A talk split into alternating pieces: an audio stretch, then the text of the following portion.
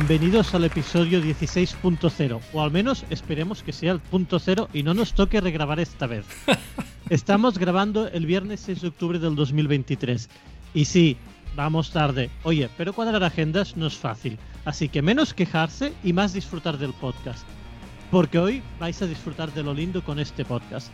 Porque es nuestro primer podcast temático y el tema del podcast temático de hoy es creatividad. Chicos, ¿estáis a puntos para ser creativos? Manifestaros.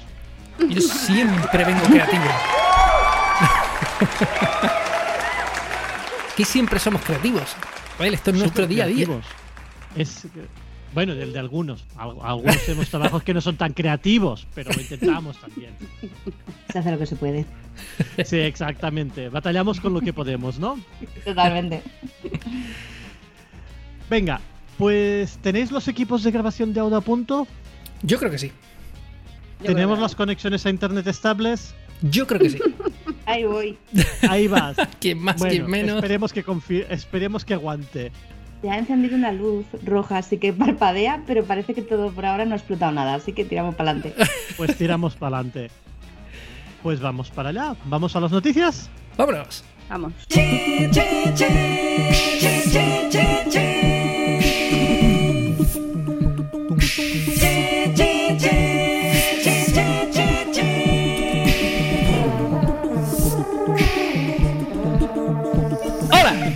Bienvenidos y bienvenidas al informativo analógico de Dispara Film. Estamos en octubre de 2023, ¿no? 23. Sí, 23. Sí, 23. Gracias. y vamos a contaros todas las noticias relevantes del mundo de la fotografía analógica. Hashtag urgente que le ponen en Twitter, ¿eh? que yo no lo entiendo. Ponen hashtag urgente. Un círculo rojo o una alarmita roja. ¿No lo habéis visto nunca? Y de repente lees pues la noticia y pone eh, José Manuel Soto ha sacado último disco. Dice, pero coño, tampoco era tan urgente eso. Ninguna urgencia por mi parte. bueno, venga, que me lío. Y empezamos con la primera. Vamos con, eh, con una cámara para poneros los dientes un poquito largos, ¿vale? Para que se nos caiga la barba. Eh, porque Retrospect acaba de lanzar una edición limitada de la Polaroid SX70 en oro de 24 quilates, tal como lo, lo oís. Retrospect es una empresa que repara cosas y reedita cosas como vinilos, cassettes, eh, cintas VHS, videojuegos antiguos, cosas así. Y también reparan y venden cámaras y accesorios marca Polaroid, mm, incluso con licencia de la marca.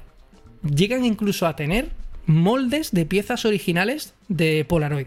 Así que básicamente comprar a Retrospect es lo más cercano que existe a comprar a Polaroid. De hecho, aunque te vendan cámaras reparadas eh, de segunda mano y tal, eh, preparan incluso sus propios, su propio packaging para, los productos. Está genial. Pues se han sacado de la, de la, manga esta Polaroid SX70 Sonar chapada en oro de 24 quilates.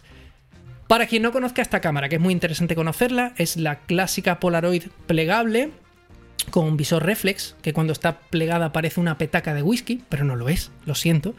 Eh, y en concreto es una de estas cámaras que cambió la historia de la fotografía, porque es la primera cámara reflex que incluyó autofoco, con esa especie de, círculo dorado que tiene ahí arriba, que parece que, vas a invocar a Ansel Adams o que vas a contactar con un extraterrestre, pues esa, esa es.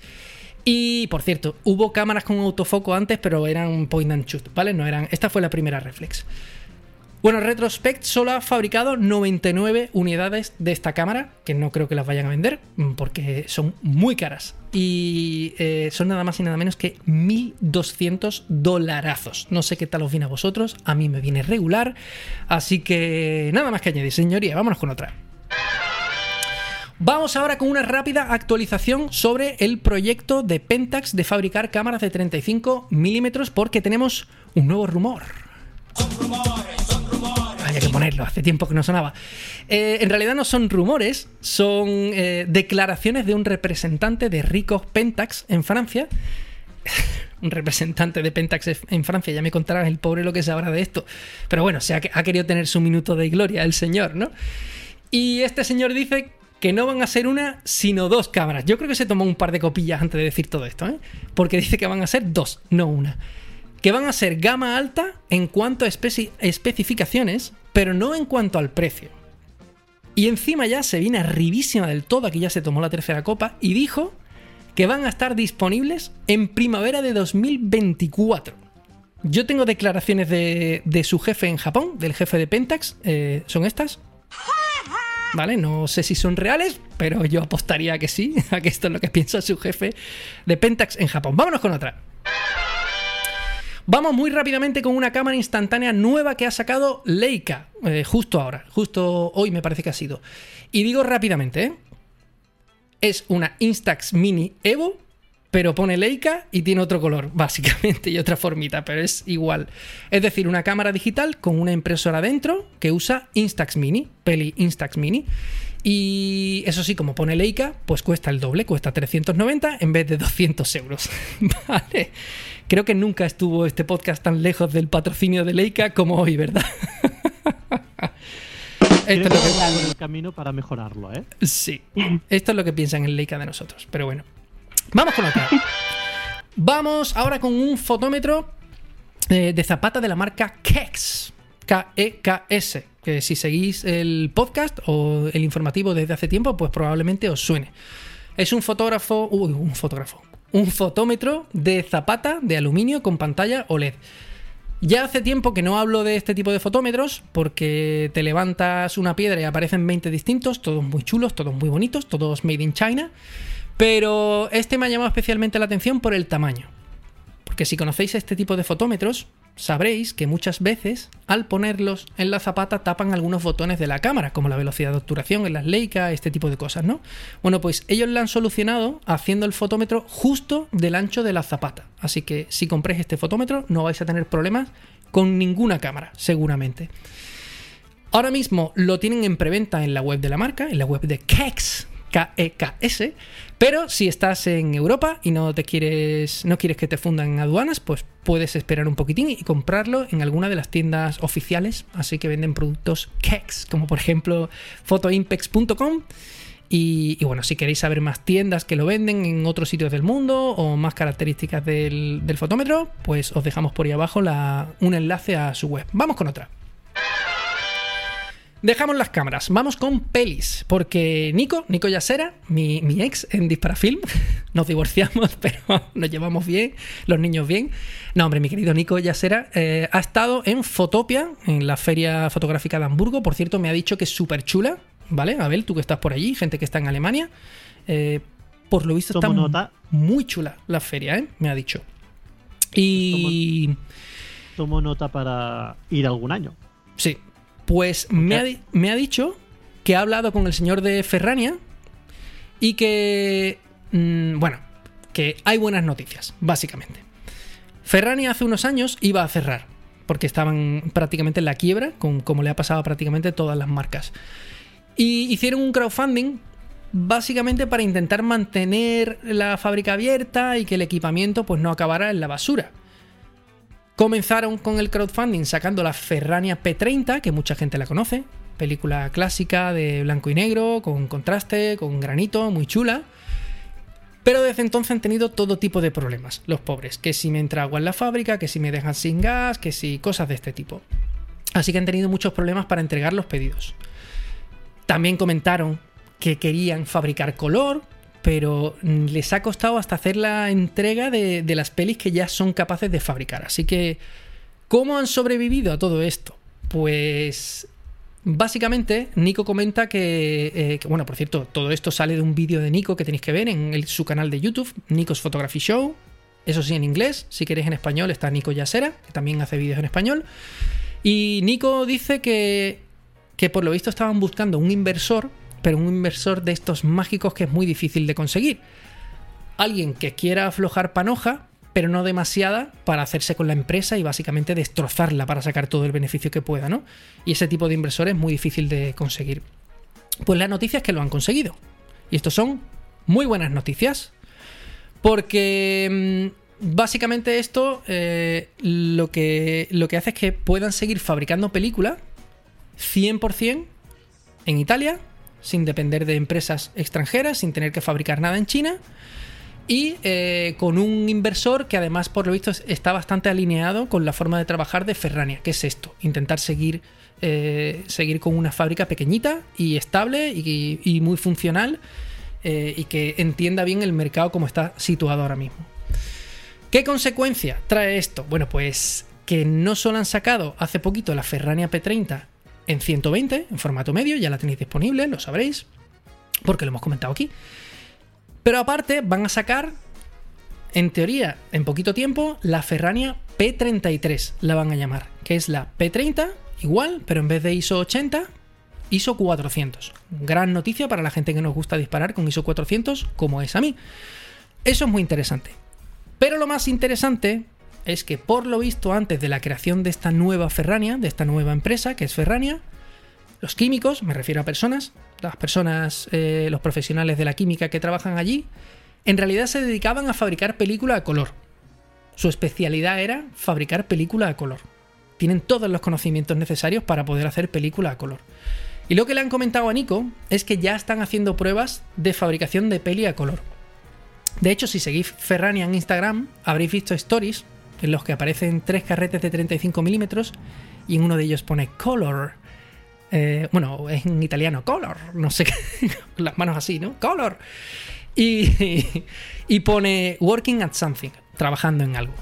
Así que cuidadito, porque todo pinta a que Ferrania se va a convertir en la tercera fábrica ya a nivel mundial de película a color. Y la primera en Europa, además, que lo hace todo in-house, todo en, su propio, en su propia fábrica, que está guay. Os recuerdo que Orwo fabrica película nueva, pero como Orwo es una fábrica de películas de cine, no tienen máquinas para envasar en carretes de 35 y eso lo hacen en China, cosa que le ha generado muchos problemas eh, durante la pandemia y, y problemas de retrasos. Pero bueno, vamos con Ferrania. Fecha para esto. Muy difícil de saber, incluso para la propia Ferrania. Tened en cuenta que conseguir fabricar película a color sería relativamente fácil. El problema es que el carrete que fabricas hoy y el de dentro de seis meses sean iguales. Eso es lo complicado, conseguir como una estabilidad en la fórmula.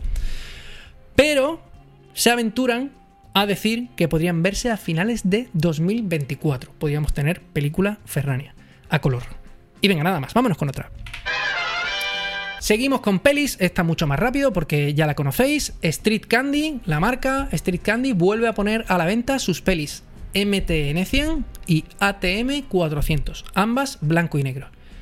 La MTN 100 es peli de cine. Probablemente Orwo UN54, que lo digo, pero probablemente la gente le esté explotando la cabeza. Eh, esto es para los frikis, más que nada. Pero bueno, que podéis entrar en la página de Orwo y buscar Orwo UN54, que es una película blanco y negro de cine de ISO 100. Y después está la ATM 400, que esta tiene chistecillo, porque eh, es película que se usaba originalmente en cámaras de vigilancia y en cajeros automáticos. Y el, chistecillo es que cajero automático en inglés se, dice ATM, ¿no? por eso es ATM 400. La de ISO 100 cuesta 10 euros, la de ISO 400 11 euros. Y aunque todavía no está disponible en España, sé que se vendió en Carmencita Film Lab y en Revela B, con B, eh, de Barcelona, el laboratorio tienda de Barcelona. Y hasta aquí con Street Candy, vámonos con otra.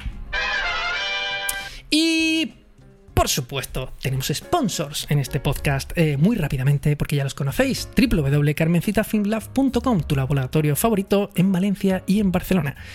Foto R3, tu tienda favorita de cosas analógicas. Eh, foto-r3.com o en Gijón, en persona, en analógico. Tu tienda de cámaras revisadas, reparadas a la perfección favorita. Cámara Store con K. Repito, camerastore.k.disparafilm.com. Usa esa dirección porque puede que te lleves una sorpresita cuando vayas a pagar, no digo más. Y por último, si no compras las cámaras allí, las compras en el mercadillo del domingo, las tendrás que reparar porque estará medio rota. Así que llama a alexbarascameras.com con V,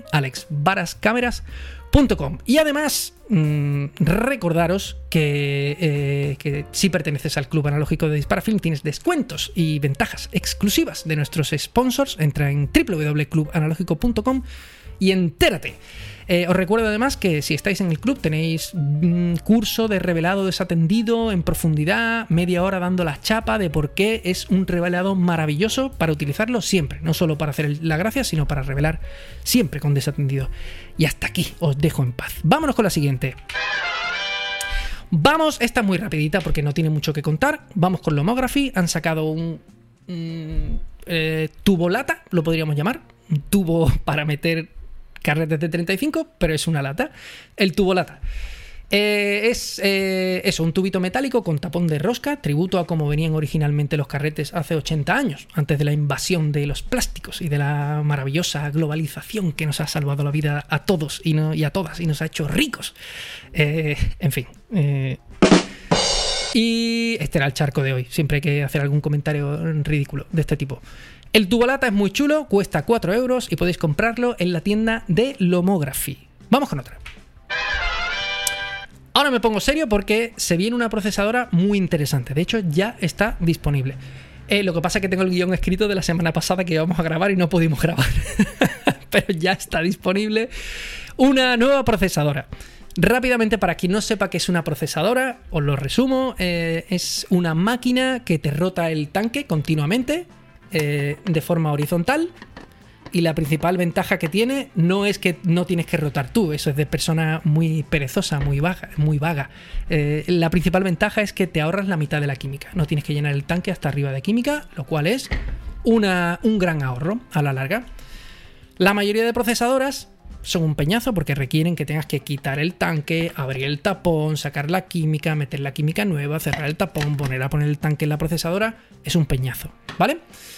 Eh, y encima acaba toda la mesa regada de, química. Pues hay un señor muy listo, muy listo en Estonia que acaba de diseñar una procesadora que tiene el tamaño de una tostadora, súper pequeñita. ¿Y cómo funciona esto? Pues acoplas esa tostadora a cualquier tanque Patterson, el tanque de revelado más barato y popular que existe, lo acoplas y listo. Mm, no tienes que poner la tapa ni nada. Tiene un hueco en un lateral a través del que metes la química y el aparato te rota las espirales por dentro y ya está. Cuando vas a vaciar, coges todo, incluido el aparato, y vacías. Así que vas mucho más rápido y es mucho más exacto, mucho más limpio y todo. Además, el aparato le puedes programar los tiempos de revelado, te va avisando. Y lo mejor es que tiene un sensor de temperatura dentro, gracias al cual te recalcula el tiempo de revelado en función de la temperatura real del tanque. Hay gente muy friki que mete eh, termómetros y va recalculando el tiempo sobre la marcha en función de la temperatura real, pues este eh, aparato, mágico te lo hace solo. Como os decía, funciona con tanques Patterson, desde una espiral, el pequeñito pequeñito, hasta el gigante de 8 espirales, que es una burrada de grande, y poder revelar 8 carretes a la vez. Así que es genial. El producto es de una marca que se llama Vintage Visual, pero no es muy conocida. Lo importante es el aparato, se llama AGO, AGO y como os decía, ya está activo el crowdfunding. Desde 320 euros solo. Esto para el que busca procesadoras sabe que esto es muy poco dinero. De hecho, una vez que acabe el crowdfunding, probablemente me aventuro a que estará en unos 400 euros o por ahí, que aún así estarían justificados. Pero bueno, aprovechad el crowdfunding y pillarlo a un precio mucho más baratito. Os dejamos el, el enlace por ahí abajo. Vámonos con otra. Vamos con la última. Quería hablaros de Fiebre Photobook, el festival sobre fotolibros que se celebra en Madrid y que este año va por la onceava edición. Eh, este año se celebra en noviembre, aunque la fecha todavía no está confirmada, pero no me meto en más porque esto es territorio de Nuria y no les quiero pisar su terreno. La noticia no es por esto, sino por una herramienta online que han creado que me parece una auténtica maravilla, imprescindible para amantes del fotolibro. Es una especie de biblioteca online de fotolibros donde puedes encontrar más de mil referencias con su portada, su descripción, sus eh, datos, autor, autora, número de páginas, tipo de encuadernación, páginas interiores, una barbaridad de información. Es un concepto muy parecido a nuestra agenda fotográfica, nuestra humilde agenda, pero en vez de con eventos, con, con libros. Y, pero es que además no se queda ahí, tienen una sección que se llama exposiciones, donde podéis ver vídeos de libros completos si no tenéis dinero para comprar libros, podéis ver libros completos ahí, fotolibros. Y mm, tienen otra sección que se llama Explora, donde están subiendo vídeos más en profundidad sobre la temática fotolibro. Eh, por ejemplo, están subiendo una serie muy chula que se llama Book Jockey, que es como un disc jockey, pero de, libros. Y son artistas que comentan sus libros favoritos y, los enseñan. Genial, solo tenéis que entrar en fiebrefotobook.com, foto en inglés, ¿vale? fiebrefotobook.com y le dais a biblioteca. Os dejaré también por ahí abajo enlaces a redes sociales para que les podáis seguir. Y yo con esto, yo ya estaría. Así que, ¿qué nos traes tú, Nuria, de eventos? Venga, pues yo vengo con varios eventos que finalizan o que empiezan en este mes de octubre. No sé si os está pasando, pero hay un huevo de festivales que están o comenzando o ya en marcha. De eso hablaremos al final de la sección pero antes voy a repasar algunas de las expos chulas que podéis eh, ver que todavía están, aunque ahora claro, como vamos a grabar la semana pasada, pues hay menos días para, ir a verlas, pero que os dé tiempo. Empezamos nuestro viaje por, por España a través de Almería, porque en el Centro Andaluz de Fotografía hay una exposición con casi 400 imágenes de Martin Parr, una exposición que mm, ha hecho el chascarrillo de ponerle Almeripar de título, y lo que hace es que eh, coge algunas de sus fotos más icónicas, pero luego además ha buscado en su archivo para elegir fotos antes que todavía no se habían publicado y hechas en Almería. Esta la tenéis hasta el 15 de octubre. Eh, yo creo que es una expo genial para entender a Martín Par, además, en nuestro terreno, así que es muy, muy divertida y tiene muy buena pinta. 400 fotos son muchas fotos. Seguimos con un festival, como os decía, están eclosionando ahora en otoño y uno de ellos, que además este fin de, cuando se publique el podcast, será su fin de fuerte, es el Bafest. El Bafest eh, en este año 2023, una nueva edición, sabéis que es este festival de fotógrafas en Baracaldo que llena las calles de fotografía.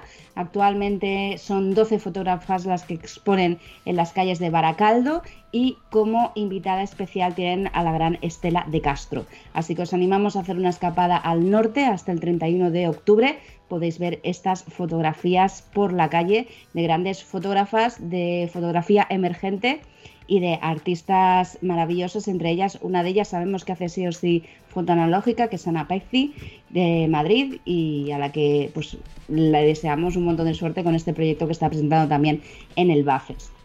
Si queréis, volvemos a hacer otro viaje, esta vez volvemos a la capital, vamos a Madrid porque la Galería Blanca Berlín también acoge durante este mes de octubre una exposición sobre Cristóbal Ara. Recordemos que Cristóbal Ara fue galardonado con el Premio Nacional de Fotografía hace muy poquito y en este caso la expo que se presenta es una expo en color con fotografías en color de este genial fotógrafo eh, que tenéis, pues ya os digo, en Blanca Berlín hasta el 28 de octubre como decimos, en Madrid, fotos de todo tipo, retratos como el que acabamos de ver o también otras de calles de ciudades, de arquitectura y de ciudad en general, de paisaje urbano, mejor dicho. Seguimos con fotografía, en este caso más experimental, porque hasta el 1 de noviembre en Sevilla, en un lugar que se llama Espacio Derivado, está Martínez Bellido exponiendo un proyecto que se llama Fulgores. En ese proyecto, como veis, fotos así como muy etéreas que juega con el blanco y negro y sobre todo con todos los grises, lo que hace es desmontar todos aquellos aparatos que tienen algún tipo de componente óptico, como prismas, o también telescopios o prismáticos, etcétera, lo que hace es los desmonta y aprovecha esas lentes para jugar debajo de la ampliadora. De ahí nacen estas imágenes para las que, como veis, no necesita una cámara, pero que son muy evocadoras. Así que si os apetece más la foto experimental, que sepáis que tenéis una buena cita en Sevilla con esta exposición de Martínez Bellido.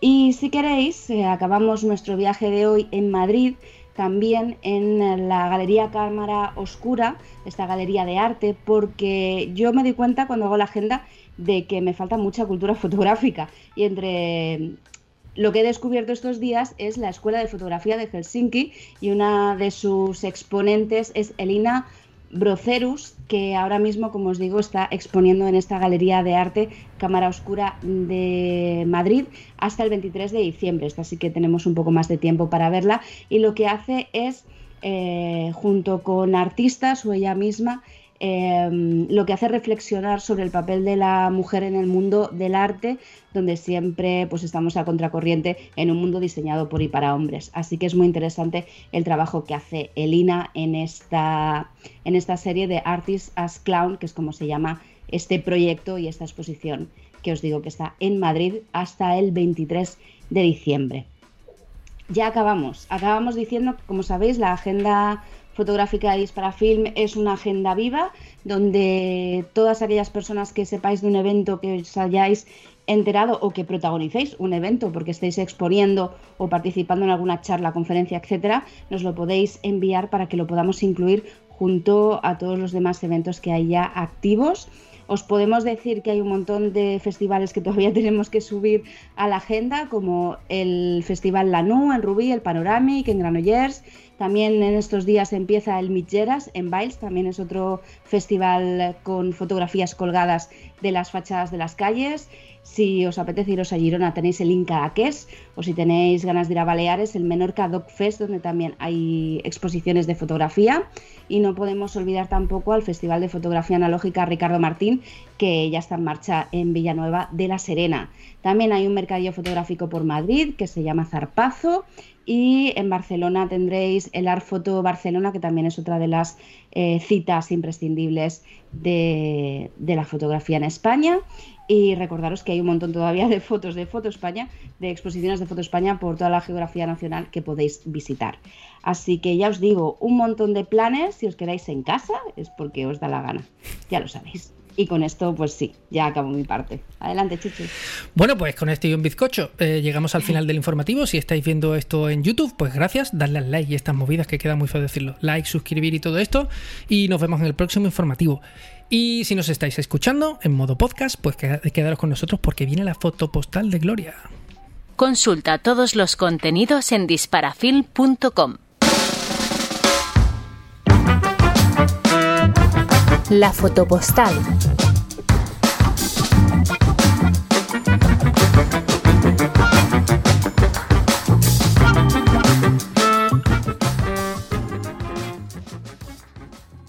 Hola, bienvenidos y bienvenidas a la fotopostal, eh, lugar de reflexiones y curiosidades, como ya sabéis, del podcast de Disparafilm y donde todo el mundo está invitado a participar, ya os lo hemos contado siempre, así que no me enrollo con esto.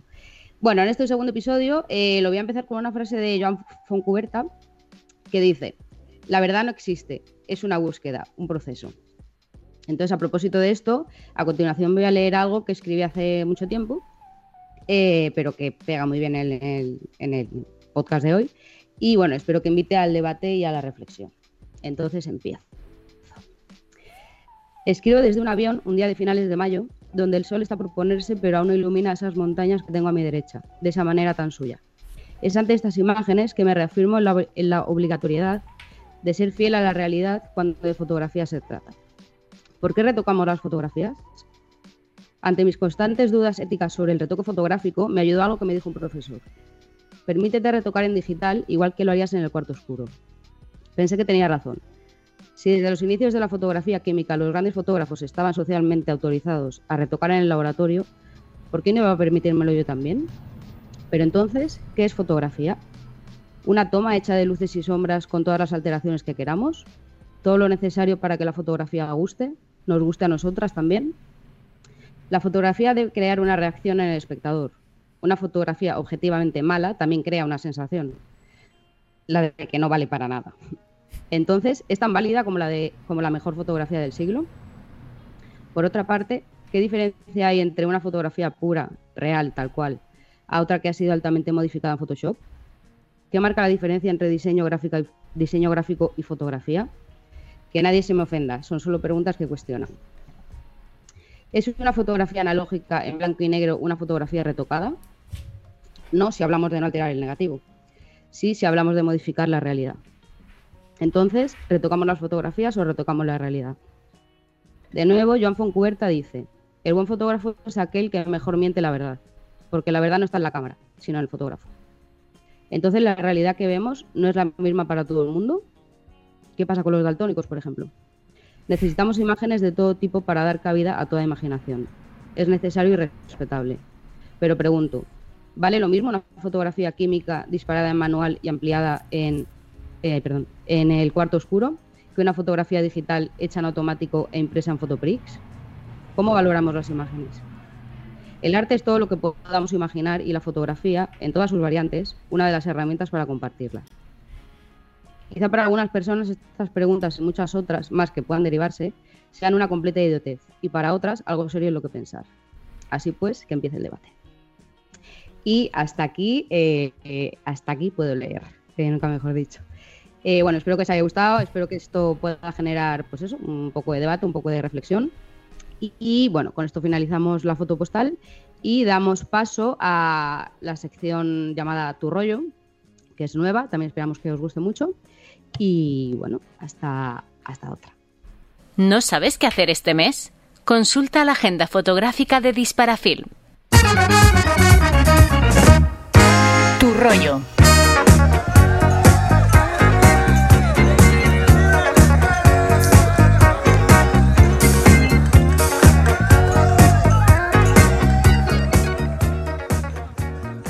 Buenos días familia de Dispara Film, soy Pablo Fiori, codirector del Experimental Photo Festival y del Ágora Escuela de Experimentación que comienza sus cursos muy pronto.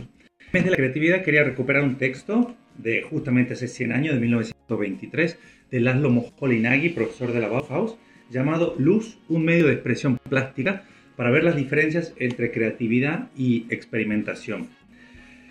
Eh, este artículo está en este libro junto con otros del año 25 también súper interesante. Laszlo lo que busca es la expansión de nuestra visión, esto es muy importante. En este artículo dice desde el inicio de la fotografía no se ha aportado nada nuevo, que todo se basa en la estética representacional de Daguerre y en las leyes de la perspectiva mecánica tradicional. Estas son las dos bases más fundamentales. Hoy, en la modernidad, dice él hace 100 años, esto es totalmente obsoleto. Invita a los fotógrafos a buscar cosas nuevas. Y esta es la pregunta, ¿dónde? En la experimentación científica, en la astrología, la zoología, en la mineralogía y cruzando ciencia y fotografía con mezclas químicas y efectos de luz, incluso con rayos que sean imperceptibles para la visión, como los rayos X, o poniendo líquidos en la lente, como luego hizo el homográfico una cámara que todavía está a la venta. Además, dice él, podemos cuestionar la cámara, eliminar la perspectiva y componer con esa luz, volviendo a lo básico de la fotografía como sería el, el fotograma, la fotografía sin cámara. A partir de nuestro estudio, pueden ver aquí todos los libros que trabajamos, vemos que la experimentación tiene que ver con la ciencia, basado también en Moholy-Nagy, con los descubrimientos y con cuestionar ese sistema fotográfico, siguiendo la estela de Willem Flusser, como pueden ver en estos libros, o Glenot. En cambio, la creatividad en fotografía, al menos como se indica en estos libros, busca explotar al máximo el sistema fotográfico, pero sin cuestionarlo no hay un cuestionamiento. Esta sería un poco la diferencia. La experimentación tiene que ver con la ciencia, con los descubrimientos y con cuestionar el sistema fotográfico. En cambio, la fotografía más creativa eh, respeta el sistema totalmente, pero busca explotar al máximo sus posibilidades, sin cuestionarlo. Podríamos pensar entonces y proponer que la experimentación es el paso siguiente de la creatividad. Hay que ir creando y cuando llegamos al límite de esa creatividad, pasar ya a experimentar con respecto a la ciencia y otras cosas. Entonces, os invitamos a discutir y a pensar y a buscar el futuro de la fotografía desde la creatividad, pero también desde la experimentación. Muchas gracias. Una vez al mes, el podcast de Disparafilm. El desatendido.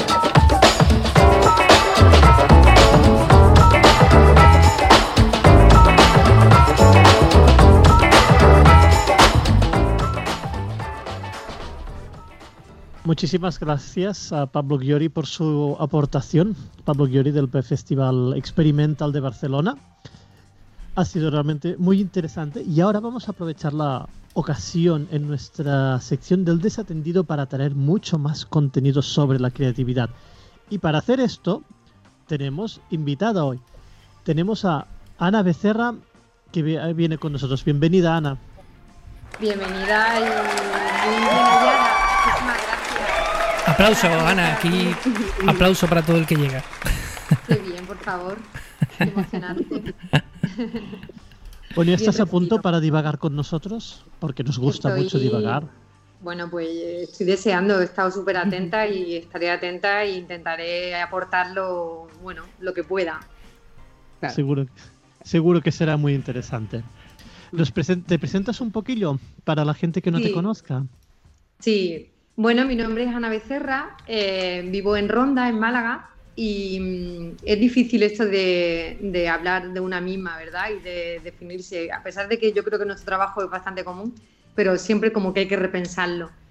Eh, yo me dedico a la fotografía artística, aunque es algo complejo de definir porque es una fotografía más bien construida, no es una foto que tienes una cámara y, esperas a que pasen cosas, sino que digamos que la fotografía en mi caso es la consecuencia de un trabajo previo, ¿no?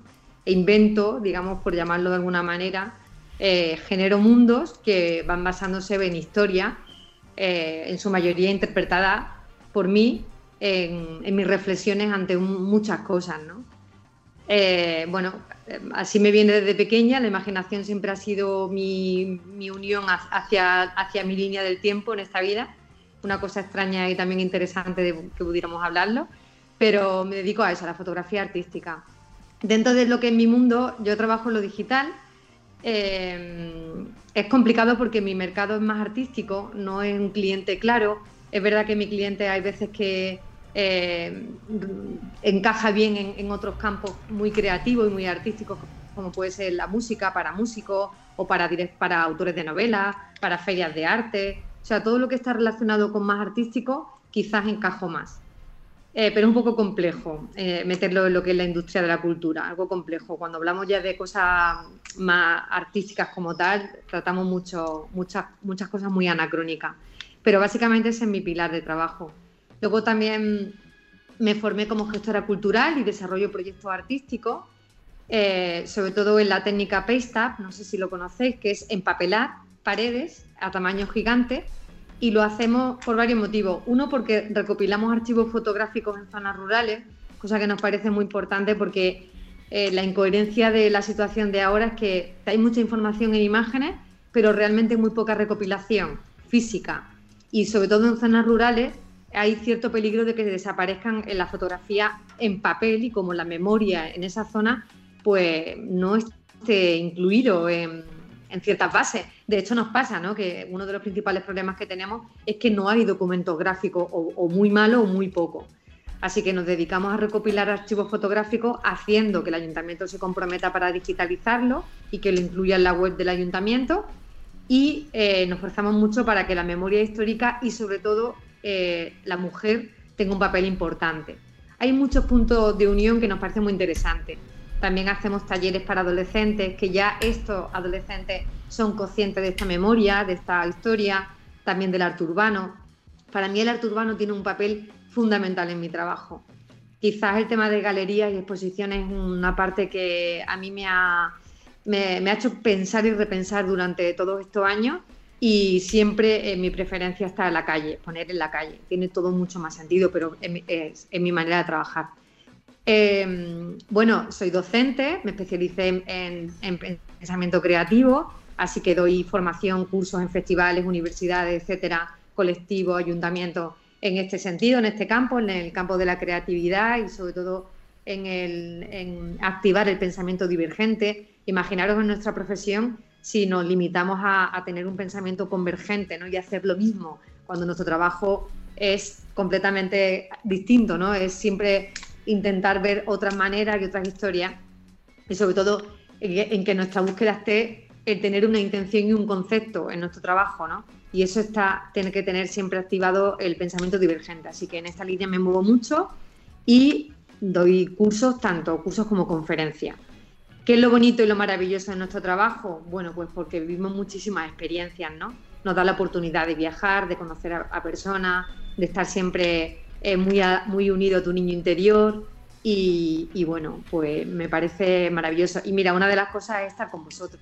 O sea que, mejor. Yo creo que redonda la presentación, ¿eh? Ah, bueno, fantástica. Una profesional. No ha salido redonda, no es nada, menos mal que queda grabado porque vaya, no creo que vuelva a repetirlo así. Me habéis pillado inspirada.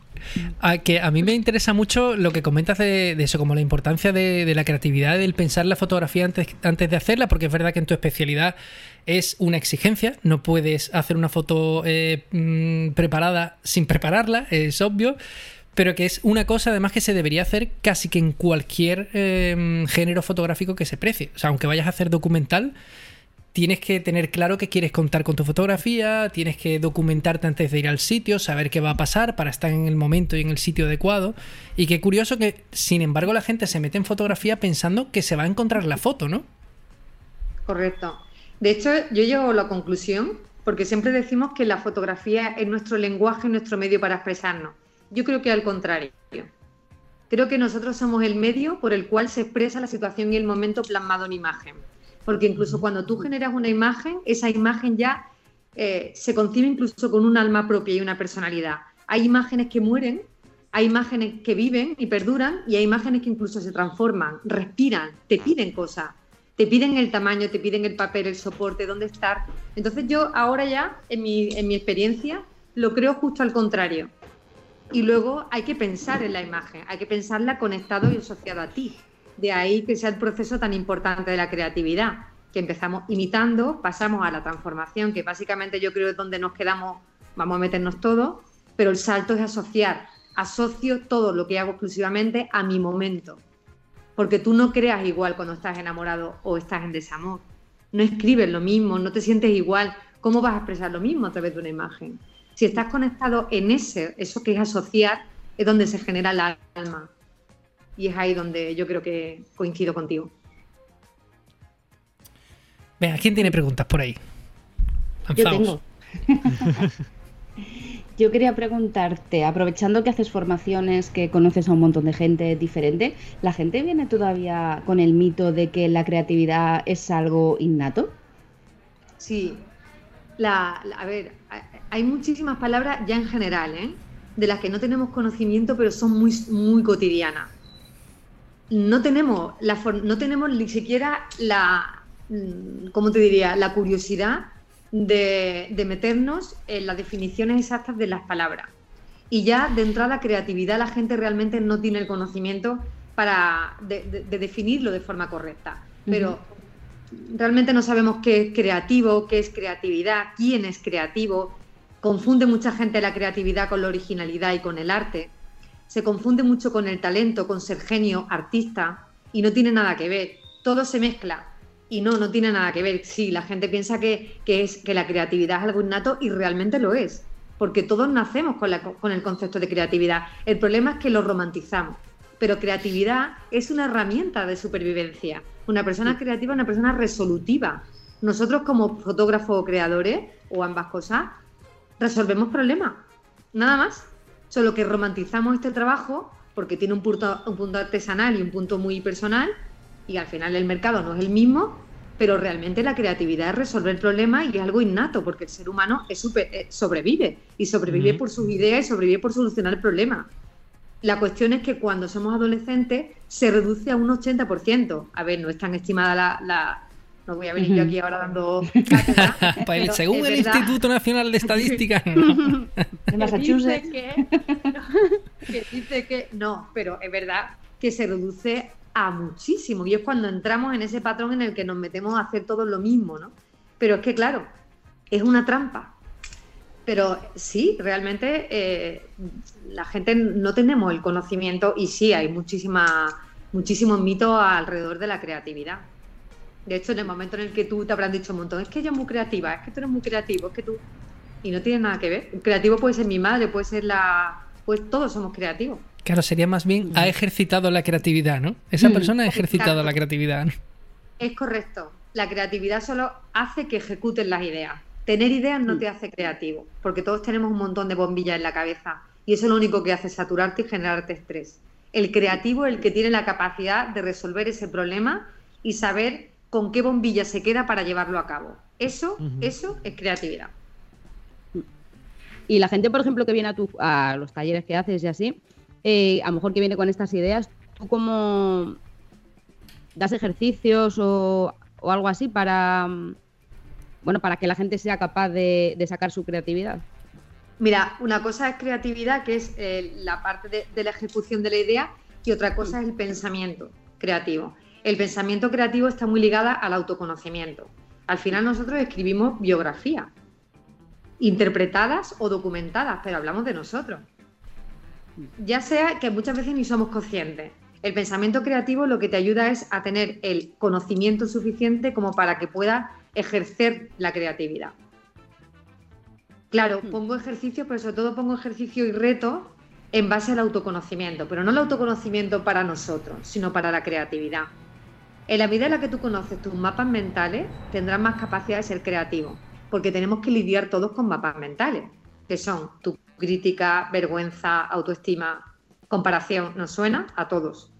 Pero eso es una cosa innata. Cuando tú te conoces en ese mapa mental, no te frena tanto a tener resistencia. Los problemas con los que yo me enfrento es que la gente tiene ideas, pero muchos mapas mentales y no tiene una dirección clara. Pero no tiene una dirección clara porque eh, tenemos una sociedad o estamos en una sociedad sobreestimulada, sobreexcitada y, perdonadme la expresión, empalmada, con dopamina pura.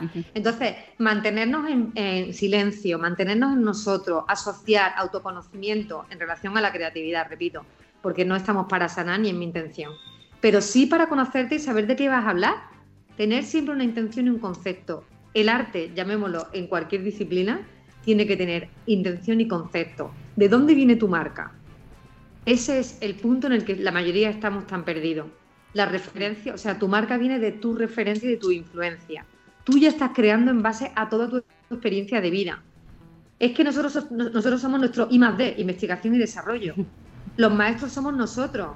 De lo que hablamos es del color que tú veías de pequeña, la emoción, la experiencia, tus series, tu película. Y probablemente tú ya estás creando tantas cosas en base a esa referencia que ni tú eres consciente. Y también tu influencia, de lo que te influye ahora en tu presente. Te influye la moda, la arquitectura, las personas, las texturas, ¿qué te influye? Esa conexión constante junto con el conocimiento de tus mapas y tu ritmo creativo, eso es lo que te, convierte en, un creador o creadora. Y esta información no se tiene, porque eh, estamos en una sociedad y en una generación de creadores muy formados a nivel técnico, muy formados a nivel psicológico, pero nada en lo personal. O sea, al final es una cuestión como de que todos tenemos herramientas, lo que tenemos también son como muros, ¿no? Que tenemos que ir el muro de la vergüenza, de no sé si voy a ser capaz, ¿no? De un montón de muros que hay que ir rompiendo, ¿no? Y sobre todo porque necesitamos una formación explícita sobre esto, porque te enseñan la técnica, la habilidad técnica, la habilidad psicológica, que es la composición de imágenes, pero no la personal. En el momento en el que tú ya tienes tu casa montada, la cuestión es ahora qué muebles meto, con qué estilo, qué estilo ahora tiene mi casa. Sí, ya tengo mi casa, ya lo tengo todo, ya sé qué, lo, localización y todo, pero ahora qué estilo meto en mi casa. ¿Cuál es el estilo? ¿Cuál es la imagen y cuál es el discurso? Esos tres pilares, eso es también parte de la formación y de la habilidad que tenemos que tener y eso te topas cuando tú ya tienes una serie de procesos del cual llega el punto en el que te frustras y generas esa sensación de crear, crear, crear para encontrar algo. Pero se trata de hacer nada o poco, pero de forma extraordinaria. Y eso también forma parte de la formación. Se necesita una formación reglada y específica sobre esto. Habilidad personal. No hay ahora mismo formación reglada que tú digas, quizás en este sitio, tal. No, no plan de poner nombres, ¿no? Pero ahora mismo no hay como algún sitio que tú digas, mira, este sitio es el unicornio. Cada vez más hay más conciencia, pero la creatividad sobre todo está muy ligada al marketing, a lo empresario. Hay muchas escuelas privadas, pero está muy relacionada a eso, al tema del marketing, de A que genere beneficio económico, ¿no? Sí, pero muy poco al ámbito artístico, al creador, al que se dedica además a la creación porque hay mucha gente que, bueno, se dedica a la fotografía como afición y no lo hace ni profesional ni nada, pero los que tenemos una dedicación plena, no hay una formación reglada de que te metes en la universidad a estudiar bellas artes y hay una asignatura de pensamiento creativo. Pero es cierto que cada vez más. Sí que hay a lo mejor, eh, que, yo, que yo lo he hecho, a lo mejor hay cursos extras en la universidad que se apuntan para dar crédito, pero sin mucha importancia, ¿sabes? son de esas coletillas que tienes ahí como asignatura, pero no, no le dan la importancia. Y para mí es eh, pues la misma importancia, es que tiene exactamente la misma. ¿Y algún libro o, así? ¿Tienes alguna referencia? Yo he leído muchos libros, pero yo tengo mucho vínculo con el arte. Yo tengo muchísimas, soy una, una adulta, niña adulta, eh, que no infantil, eh, muy ligada al arte desde pequeña y me ha interesado tanto estudiar los desarrollos creativos de los artistas y siempre he sido una, una persona tan curiosa, tan observadora, que me, me he llevado mucho, sobre todo los libros de arte. Entonces tendría muchos libros, pero te diría que el la mejor escuela es ir a los museos. Hmm. Esa es la mejor escuela que podemos tener todos. Si queremos tener algún conocimiento de las tres habilidades que te comento, eso es echarle muchas horas sentadas delante de un cuadro. Claro, yo he escuchado es la- alguna. Ay, perdón. No, no, no, esa, que esa es la escuela. Para mí, ¿eh? Ojo, ¿eh? Yo vengo de un Sí. que parece aquí que estoy, pero nada, de lo que yo estoy contando, aflojarlo todo, ¿eh? Aflojarlo todo. No, yo he escuchado, escuché una conferencia tuya en el Experimental y, y decías ¿no? la importancia de aprender a mirar. Entiendo que eso es muy importante, aparte de todo lo que has dicho del, eh, del autoconocimiento, etcétera. eh, em, claro, para tener algún referente, ¿no? Tú puedes tener a lo mejor mucha imaginación y saber perfectamente lo que quieres, pero a lo mejor no lo. Si es una fotografía, a lo mejor no la. No sé, no la encuadras bien, no la no sé cómo decir, ¿no? Eso creo que ayuda mucho, eh, lo que tú dices, ir a museos sobre mucha fotografía y hacer el ejercicio a lo mejor de fijarte por qué te gusta esa fotografía, ¿no? ¿Qué es lo que tiene que, mm, que te llama la atención? Porque a lo mejor puede ser algo muy simple Total. y sin, embar- y sin embargo te llame, ¿no? Entonces, claro, cuando tú ya estás en ese punto es porque ya has hecho un ejercicio respecto a ello, ¿no? Y te paras a mirar las fotografías, pues eso, con esa, con esa intención. Pero mm, aún así, es igual que como los fotolibros. ¿Cómo, cómo una aprende a mirar, sea un fotolibro, sea una fotografía? ¿Qué, mm, bueno, eso, ¿qué, qué, qué hay que hacer? Aparte de estar ahí. Para aprender a mirar, ¿no? Sí, Pues- eh, bueno, es que es algo muy complejo. Ostras, creo. qué pregunta más difícil, Ana. ¿eh? Mira, a, ver, a ver cómo sales de esta. No, ¿eh? pero, eh, pero Mira, ya... Ahí, ahí entraríamos en la habilidad psicológica. Hay otra parte que romantizamos mucho, ¿no? Y es eso, ¿no? Em, que por cierto, el texto que, ha- que, ha- que has comentado, em, tendría algu- algunas cosas que comentar porque me ha parecido Claro. muy chulo. Ese no lo conocía, fíjate. Mira, aprender a mirar eh, es aprender a leer. Nosotros no miramos, leemos. Y ahí se tienen que dar varias cosas. Primero es verdad la composición. Y la composición es un conjunto de cosas. Cuando a ti te llega es porque hay una armonía. Lo entiendes.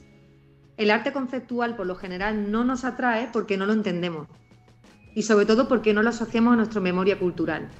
Cuando a ti, entre comillas, te gusta algo, es porque tú lo asocias a una experiencia de vida. Lo entiendes.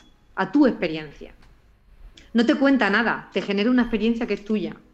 Por eso no es correcto cuando decimos que algo gusta. Es que te evoca. Te ha evocado algo, te ha hecho y te ha generado una experiencia, te ha detenido. Probablemente eso sea arte. Pero aprender a mirar es saber que todo lo que estás viendo genera en ti una armonía. No hay confusión, no hay caos. Lo entiendes de izquierda a derecha. Nosotros cuando leemos una pintura, una fotografía, la leemos de izquierda a derecha. Pero lo hacemos de forma muy inconsciente. Tú le haces un recorrido, de ahí la, bueno, pues toda la parte técnica que me imagino que conocemos todos, ¿no? La colocación de objetos, eso es real. Es verdad que luego si te salta, te lo tienes que saltar esas normas con mucha conciencia, pensando siempre, pero realmente nosotros leemos. Si esa lectura en imágenes está medio que y no te perturba y te tranquiliza, ya es un punto. Y a partir de ahí tienes que pensar en eso que te está asociando a ti. Y claro, pueden ser cosas muy sutiles y probablemente lo que asocia a ti puedan ser tus referencias, tus recuerdos, tu propia experiencia que tú estés viviendo ahora.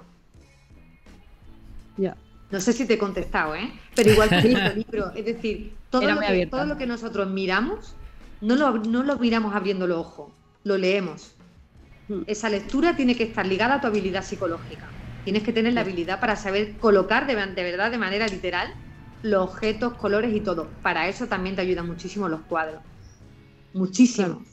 Yo soy una gran defensora de que nuestro templo están en los museos y tenemos que ir y guardar silencio. Y no ver mucha pintura, sino ver poca, muy poca, aunque tengas que ver una, para que despierte en ti la curiosidad y veas, y veas, y veas, y conozcas, y conozcas, y conozcas. Eso te va a acercar mucho más a la fotografía que el hecho de encontrar aquello que te gusta. Ya. Yo tengo Pero que ese otra. es nuestro trabajo, ¿eh? Ese es nuestro trabajo y ya termino. Cuando empezamos algo, sea lo que sea, ¿eh? Y cuando empezamos, por ejemplo, en este camino de, de creación, siempre hay que preguntarse cuál es tu nivel de compromiso, porque el nivel de compromiso que tengamos, eso, eso lo vamos a convertir en el estilo de vida. Y esto también es, es trabajo, esto también forma parte de nuestro crecimiento. El, el, conocimiento, el conocimiento, el aprender a mirar, el ver mucho, el estar en silencio, el sentarte en un banco a que las cosas pasen, a escuchar a las personas. Ese es nuestro compromiso como creadores. Entonces forma parte también de, de eso. La observación, ¿eh? que hay mucha gente que se pasa el tiempo viendo Instagram a ver si descubre una mirada y en realidad la mirada la tienes que descubrir observando lo que tienes alrededor, no lo que hacen los demás. Esa es la mirada de los demás. Que yo te iba a preguntar, eh, hay mucha, para mucha gente hay una barrera creativa que es el cuánto le voy a gustar a los demás. Que Hmm. es, es un tema como muy recurrente, ¿no? Para ti, ¿cómo de importante es eh, el tener ese, ese, ese asterisco, ¿no? El, el tengo, para ser creativo, tengo que gustarme a mí solo, tengo que gustarle también un poquito a los demás, o mucho a los demás. ¿Para quién tengo que crear yo? Mm. Yo creo que creamos como, como parte de nuestra personalidad. Es decir, las personas que crean, vamos a llamarlas artistas, eh, lo que hacen es la consecuencia de una personalidad. Esa personalidad va marcada por una capacidad que, que le hace crear cosas, ¿no? Tiene una habilidad artística que le, que le genera la creación de cualquier disciplina artística. Y va ligada también a la sensibilidad. Y la sensibilidad es la capacidad de observación. Es decir, cuando una persona real es artista y siente el arte como un medio de vida, el hecho de gustar o no gustar eh, forma parte ya de la personalidad del artista porque en el arte si no ha enseñado algo es que no está para que te, no está para gustar.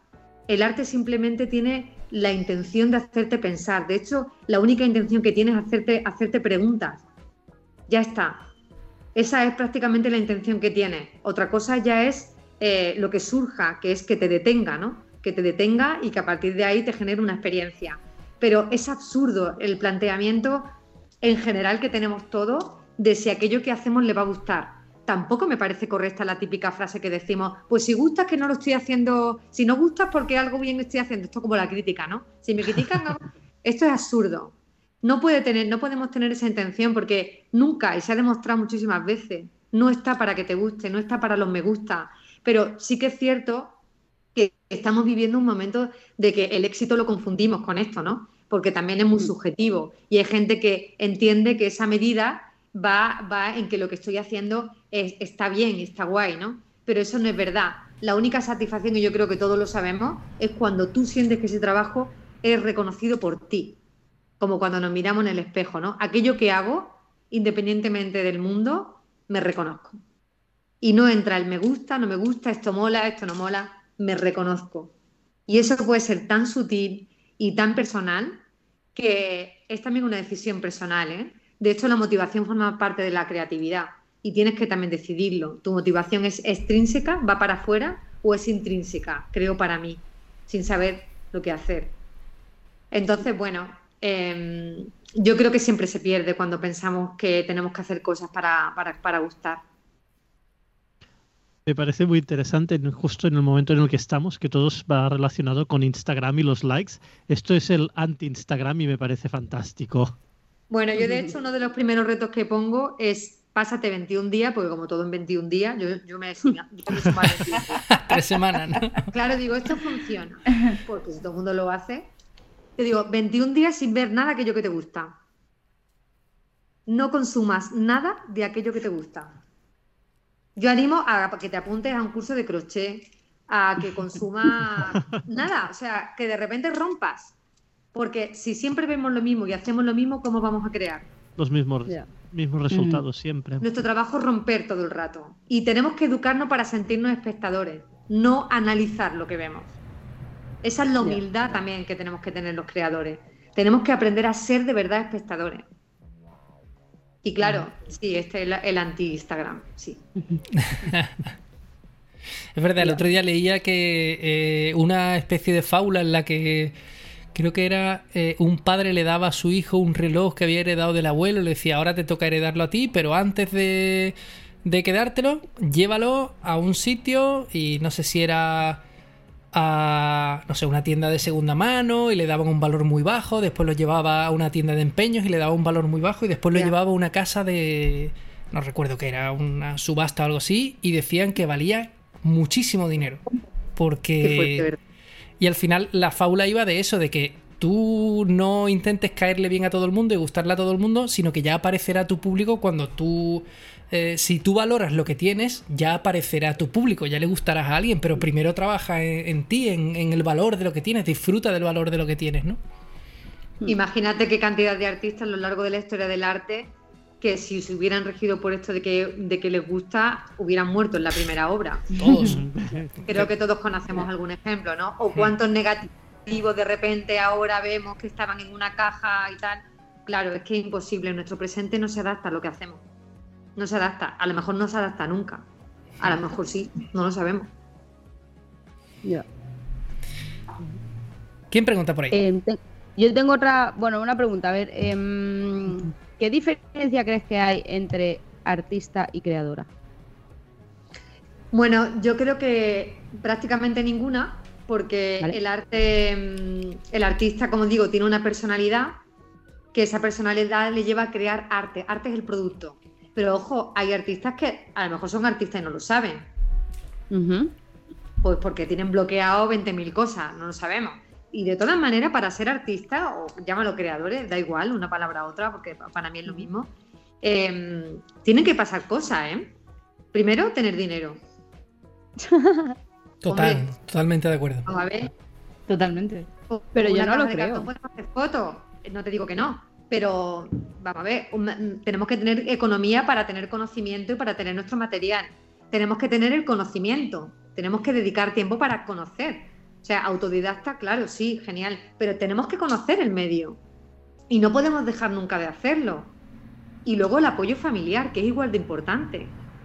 Si tienes las dos primeras y tú no tienes apoyo familiar, eh, tampoco eres capaz de crear, ¿eh? O sea que hay muchos artistas que no están creando porque a lo mejor no tienen apoyo familiar. Y de esto, mm, las mujeres hemos tenido un papel muy importante en la historia, precisamente porque no hemos tenido apoyo familiar, ni las dos primeras tampoco. O sea, imagínate. O sea que arte, arte sería el producto, que esa ya es la creación, pero artista y creador al final se basan en los mismos pilares, porque son personalidades. O sea, tú creas base porque ya, ya de entrada es tu personalidad. Y luego está el arte, que es el producto. Y luego está la cultura, que, es el mercado, que ahí ya es otra cosa. Es otra cosa. Pero como artista y creador, no vería prácticamente ninguna diferencia. Lo que pasa que es cierto, es cierto que el artista tiene una motivación probablemente mucho más intrínseca y no juega con conceptos ni de originalidad. Y creo que un creador sí roza más conceptos más originales. Sí creo que tiene más una motivación extrínseca. Sí puede entrar en un comercio más souvenir, más de masa. El artista se mueve en otro tipo de mercado. Esto lo estoy pensando en voz alta, ¿eh? no lo había pensado nunca. Aquí me he metido en un fregado. Aquí venimos, aquí venimos a reflexionar. No nada de razón, pero bueno, lo he pensado en voz alta. No, pero me encanta. No, yo sí que. Perdón, perdón, dale, Gloria. No, iba a decir que creo que no estoy de acuerdo con lo que. creo que no estoy de acuerdo. Porque mm, precisamente lo, que hablábamos, ¿no? O, bueno, lo que hablabas.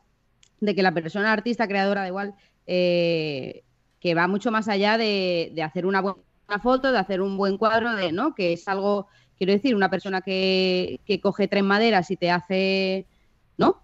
una obra de arte o algo útil, no tiene por qué ser una obra de arte tal cual, ¿no? Te hace algo útil, lo que te sabe apañar cosas. Esa persona ya es creadora, ¿no? Por lo que hablábamos de ser resolutiva. De esa persona es creativa. Exacto. Em, claro, yo asocio mucho esta, esta parte de creatividad con ser artista, también es otro tipo de artista, ¿no? No, no es lo mismo. ¿No? es lo mismo. Mira, eso, fíjate tú, por meternos más en conceptos y más definiciones, sería una persona con talento. ¿Vale? Fíjate, yo me lo llevaría más al talento. Pero no, el creativo simplemente asocia un montón de puntos para resolver un problema. Lo asocia, todo el rato.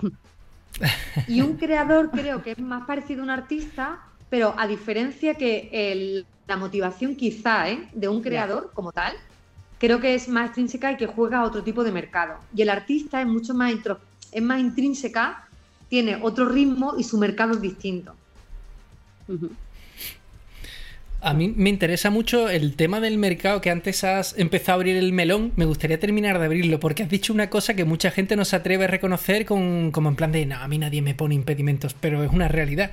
Y es el tema económico y del, del soporte familiar, que es imprescindible. O sea, Mira cómo me he puesto, que me coloca la gafa y todo. Cl- cl- claro, y es que es una cosa que no se habla.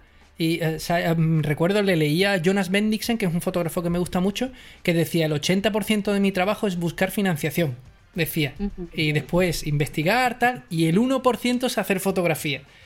Y, y ostras, es que es un asunto realmente duro y turbio, ¿eh? Porque es, siempre. hay un montón de muros que son creativos, que son eh, muros que nos imponemos nosotros, que tenemos que derribarlos, pero hay algunos muros que no nos los ponemos nosotros, que nos lo pone la sociedad y es la parte económica, hay que comer, una manía que tenemos, y, y necesitamos apoyo para poder comer. Sí, de hecho yo creo que el mayor error que tenemos que hay en la cultura es pensar que el artista es el cliente. Es el mayor error que hay, porque no somos clientes de la cultura, somos el medio. El otro problema es que los que gestionan cultura no son profesionales de la cultura. Tú puedes tener dinero, ser coleccionista y pensar que eres ya un profesional de la cultura, y eso no te convierte en un profesional. Afortunadamente ya sí que empieza a haber una formación reglada con eso, ¿eh? Como por ejemplo, yo me, yo me he formado como gestora cultural y para dirigir y gestionar un museo. Ya hay formación de eso, afortunadamente, pero hasta hace nada no había. Luego también está el propio complejo del artista, porque muchos artistas les da vergüenza decir que son artistas y que eso tiene un valor y que hay que, y que, hay que ponerlo en el mercado. Y no hay que olvidar que estamos dentro de un sistema capitalista. Y que eso, que estamos dentro de un sistema capitalista, se acometen muchas tonterías también en el mundo del arte. También se pone de moda. De repente un artista se pone de moda y ya nadie quiere saber nada de nadie, ¿no? Y en fin, hay, mu- hay muchas mezclas de todo. La cuestión es que lo curioso, y no sé si conocéis esta frase que dice, los banqueros hablan de arte y los artistas de dinero. ¿Conocéis esta Sí, frase? sí. Es Claro, muy es que- representativa. Es muy representativa y yo siempre pi- bueno, pienso sobre todo en esta última época que antes el artista malvivía, pero es que ahora le cuesta dinero. Hmm. Es que ahora por ser artista te cuesta dinero, porque incluso en convocatorias que te quedas seleccionada, quedas seleccionada para aparecer en una lista, porque luego tú tienes que producir la obra, tú tienes que enviar la obra y etcétera. O sea, es que no tiene sentido ninguno.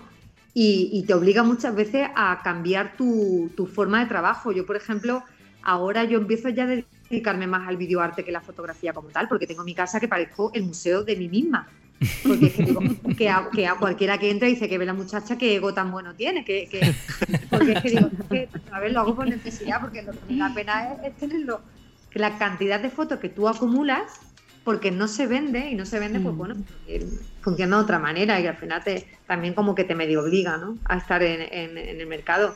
Pero realmente hoy día no interesa y te, y te, y te obliga a cambiar la forma.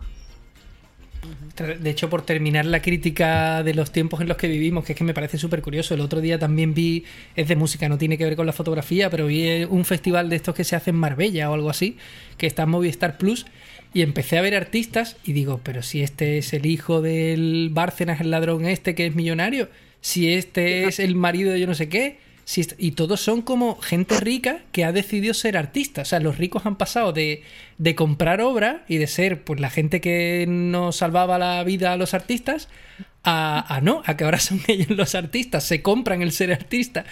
Y me hace mucha gracia porque, porque bueno, es un tema que cuesta mucho hablar. Evidentemente no todo el mundo es así. Hay muchos artistas que se lo han currado un montón y que han seguido un camino de formación, trabajo, trabajo y trabajo y han llegado donde están, pues porque, porque tienen mucho talento y porque se lo han currado mucho. Pero es verdad que, ostras, que, qué difícil es encontrar financiación porque la gente no quiere comprar arte. Es que el arte ahora está gratis en internet. Ya. Exacto. Sí, aparte que date cuenta, y repito un poco el discurso de antes, que vivimos en una sociedad sobreestimulada y todo es inmediato y todo rápido y todo súper excitante, ¿no? Y dura Es dos minutos, un minuto si, si dura que, mucho. exactamente, ves cualquier cosa y es que dices, no te llena, no te enamora. Es decir, el problema es que no hay amor. Y, y claro, si no hay amor en eso que ves, no, si no te enamoras, no te despierta la curiosidad y no lo quieres tener. Y es que no, no hay tiempo para que te enamores. No hay. Y si no surge ese motor, no hay, no hay comercio. Es difícil. Mm,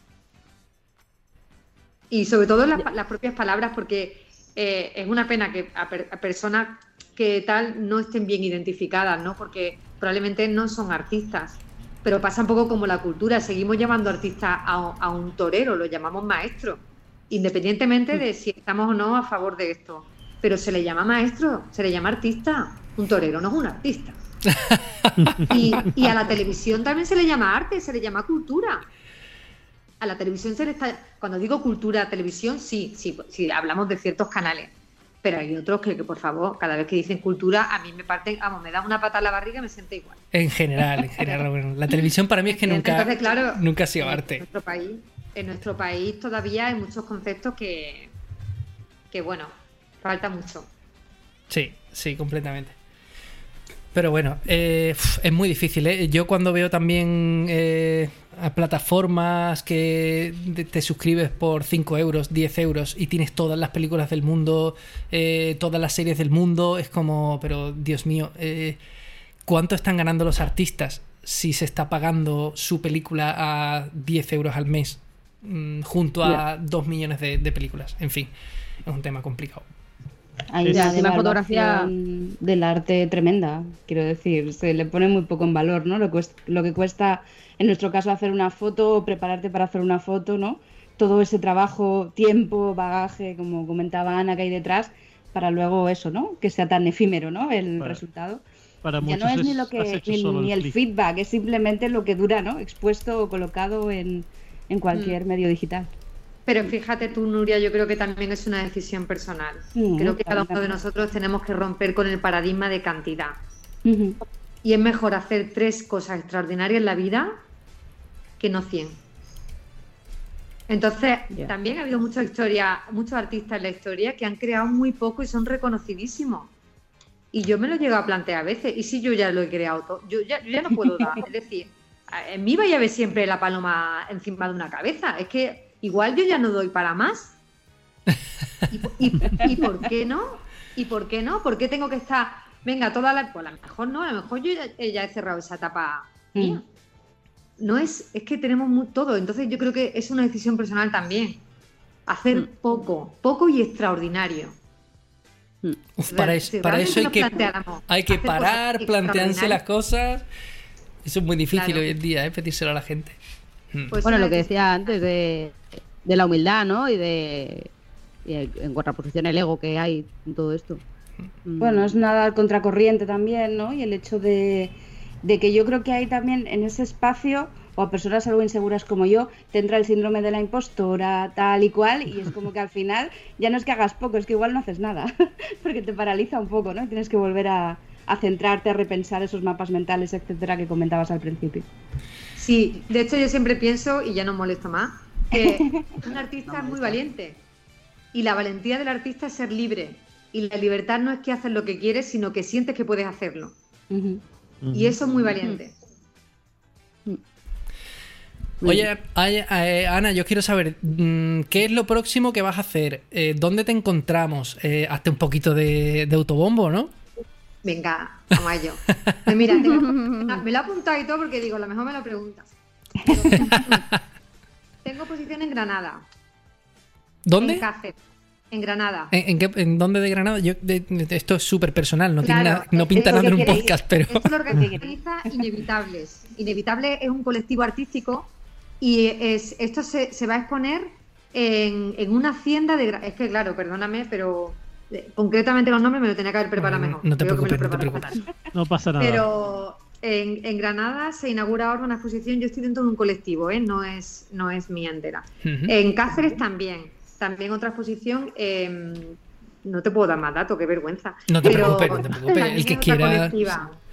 También otra colectiva. La de Terrassa sí te la puedo decir porque es la de Festival Álbum y yo presento por primera vez un videoarte. Siempre me gusta trabajar mucho el videoarte, pero muy pero acompañado con fotos. En este caso, si es videoarte del último proyecto que he hecho, pues yo hago proyectos cada tres años, pero esto, esto es casualidad. Esto no es una cosa que yo programe.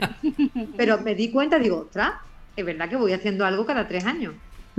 Y acabo de terminar un proyecto que se llama Las Nuevas Evas y lo que hago es una representación de la mujer en base a tres figuras, Eva, la Virgen y María Magdalena, basándome en que Eva, ave o Eva es al revés de ave, ave y Eva es lo mismo. Entonces hago esa relación ahí y eso lo hago con videoarte.